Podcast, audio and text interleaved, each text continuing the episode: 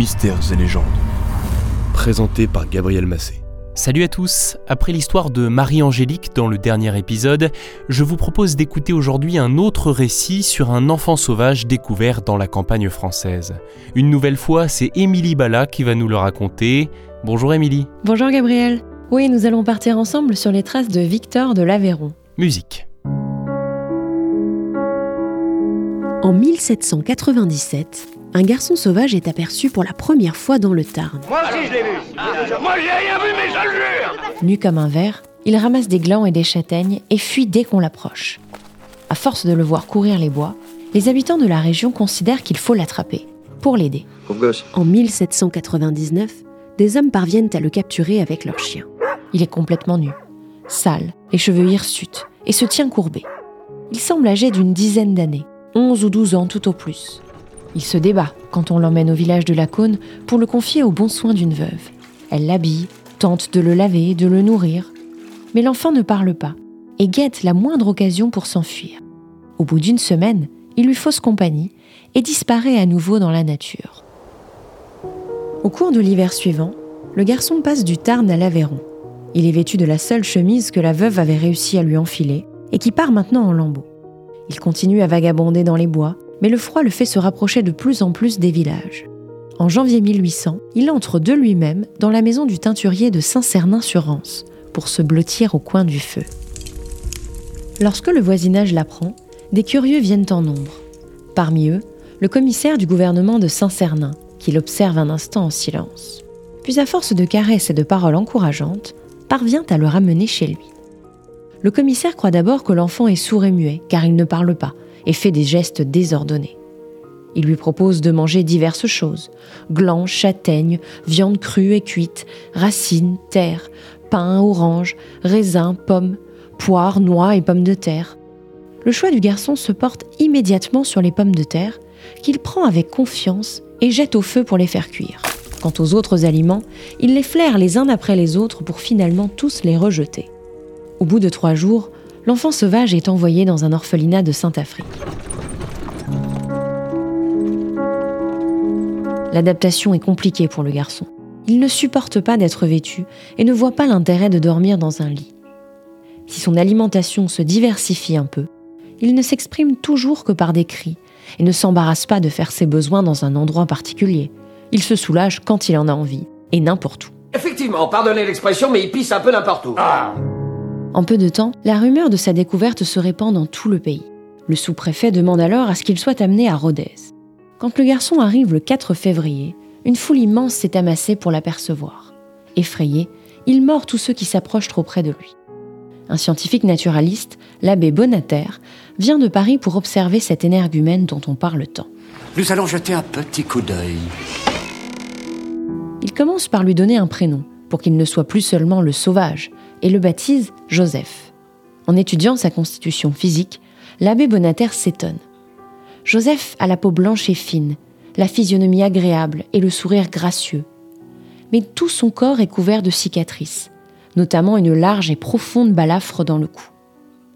Par ailleurs, l'abbé mène sa petite enquête pour essayer de trouver ses origines. Deux pères de la région qui avaient perdu leur fils quelques années auparavant viennent successivement, mais ne le reconnaissent pas. La seule piste fiable, c'est l'histoire que racontent les habitants du coin. Ce garçon aurait été abandonné par ses parents depuis environ six ans parce qu'il était privé du don de la parole. Le muet Le muet Effectivement, plus Bonater étudie son comportement, plus il le rapproche d'un état d'imbécilité plutôt que le résultat d'une désocialisation.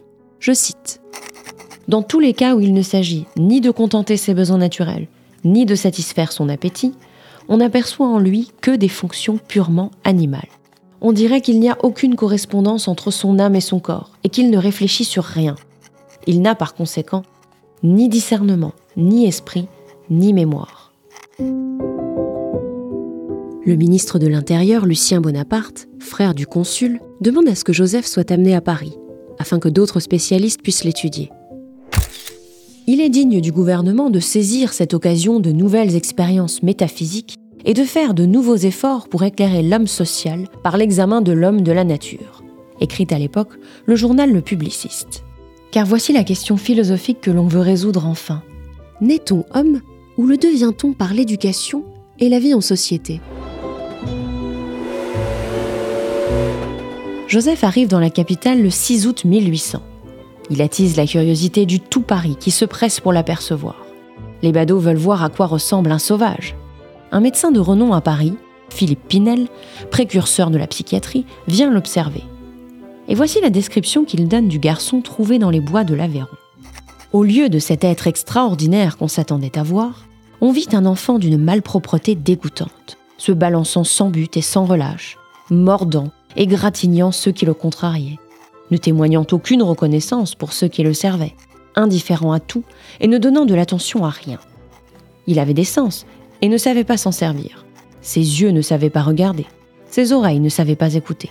L'odorat était si grossier qu'il recevait avec la même indifférence les parfums les plus suaves et les odeurs les plus repoussantes. Après ces constatations, il se demande Joseph souffre-t-il d'un retard mental inné qui aurait peut-être mené à son abandon précoce, ou est-ce le résultat de sa période de survie et de solitude dans les bois? Pour Pinel, la réponse est sans appel. Il est atteint d'idiotisme incurable. Il rédige alors un rapport dans lequel il considère qu'avant d'être sauvage, cet enfant est avant tout un malade mental. Ces mots très durs sont les suivants. Un être dégradé, un être déshérité des plus nobles attributs de son espèce, un être insociable, un véritable idiot. Non, c'est pas gentil. Vous n'êtes pas gentil, vous n'êtes pas gentil. Ensuite, Joseph est placé dans l'institution impériale des sourds-muets. Mais le médecin-chef, Jean-Marc Itard, ne s'arrête pas aux conclusions de son confrère. Ce scientifique jeune et ambitieux croit que l'enfant, qu'il soit sauvage ou idiot, ou les deux, peut être éduqué, et il veut le prouver. Pour son nouveau patient, le docteur Itard engage une gouvernante, Madame Guérin. Elle est chargée de veiller sur lui tout autant que d'aider à le faire progresser. Itard fixe ainsi plusieurs objectifs. L'attacher à la vie sociale en la lui rendant plus douce que celle qu'il menait alors, et surtout plus analogue à celle qu'il venait de quitter. Réveiller la sensibilité nerveuse par les stimulants les plus énergiques, et quelquefois par les vives affections de l'âme, la joie et la colère, étendre la sphère de ses idées en lui donnant des besoins nouveaux et en multipliant ses rapports avec les êtres environnants, le conduire à l'usage de la parole, etc., etc c'est ce dernier objectif qui va demander le plus d'énergie et de patience. Pendant longtemps, l'enfant ne semble même pas entendre la voix humaine. Quand on parle ou qu'on crie à côté de lui, aucune réaction. On essaie de lui faire associer des sons à des réalités. Comme il est un peu plus réceptif au son haut, lorsqu'il a soif, on lui montre l'eau en disant Oh, oh, mais il ne répète pas. C'est à ce moment que le docteur Itard décide de renommer Joseph en Victor, en espérant qu'il comprendrait ce nom où le haut figure dans la dernière syllabe. C'est une bonne initiative, car lorsqu'on l'appelle par ce prénom, l'enfant accourt. Bon. Et votre petit Victor va bien? Une nouvelle page s'ouvre alors pour le garçon sauvage de l'Aveyron. Et en quelques mois, celui que l'on appelle désormais Victor fait des progrès très encourageants.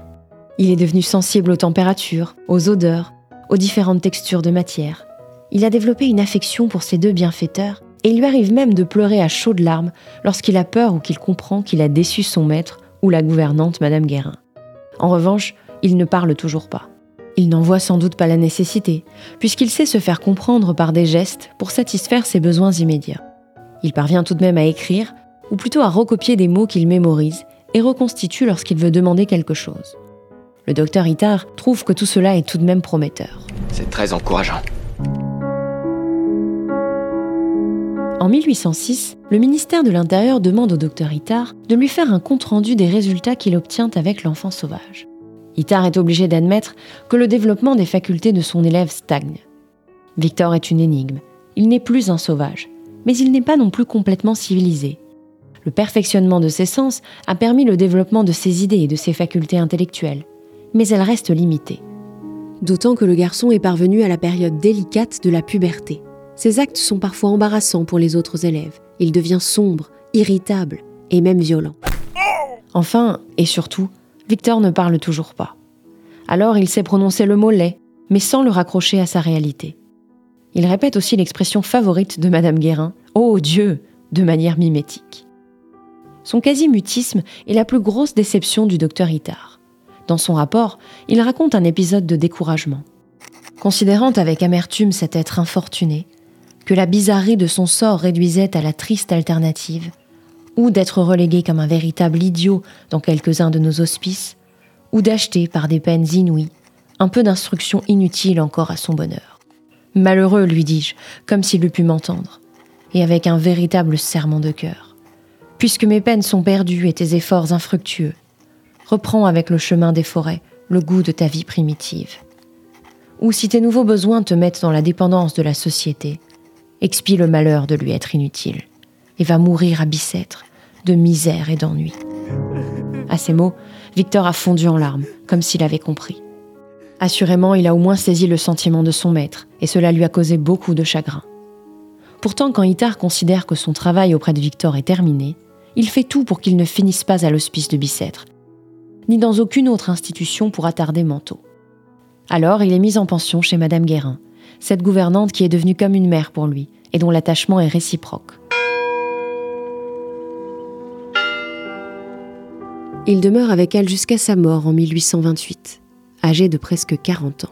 Dieu est son âme. Voilà toute l'histoire de Victor de l'Aveyron. Mais le mystère reste entier quant à la durée de sa vie dans les bois et les raisons de son abandon. Aujourd'hui, il y a une controverse sur le fait que Victor ait été réellement ou non un sauvage. Plusieurs raisons à ces doutes. Quand on le trouve, le garçon ne sait pas faire de feu, et ses légumes préférés ne poussent pas à l'état sauvage. Il a peur de l'eau et de la hauteur, donc de monter dans les arbres. On ne peut s'empêcher de comparer son cas à celui de Marie-Angélique Leblanc. Vous vous souvenez, la jeune fille sauvage dont je vous ai raconté l'histoire dans l'épisode précédent. D'ailleurs, le rapprochement a été fait par certains spécialistes à l'époque, et également par l'un de nos contemporains, Serge Harold, qui y a consacré des recherches poussées. Marie-Angélique, elle, a pu survivre dix ans dans la nature grâce à sa bonne constitution, aussi bien mentale que physique. Elle savait notamment nager et chasser et sa réintégration dans la société civile a été complète, au-delà de toute espérance.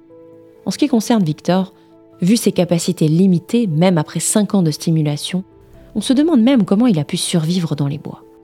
Plusieurs psychiatres ont réétudié les rapports rendus sur lui et ont décelé des symptômes typiques de l'autisme, notamment ses balancements, son incapacité à focaliser ses sens, l'ordre maniaque qu'il avait dans ses affaires, et surtout le fait qu'il n'ait jamais développé la parole. Selon ce diagnostic rétrospectif, Victor aurait été un autiste non-verbal. Serge Harold en conclut dans son livre. Avant qu'il ne s'échappe ou ne soit abandonné, avant qu'il ne mène cette singulière existence en périphérie des habitations rurales, Victor souffrit de maltraitance et de carences psychosociales précoces, qui expliquent tant ses brûlures de localisation atypiques que nombre de ses caractéristiques comportementales, et qui nous crie assurément que ce faux enfant sauvage fut un authentique enfant martyr.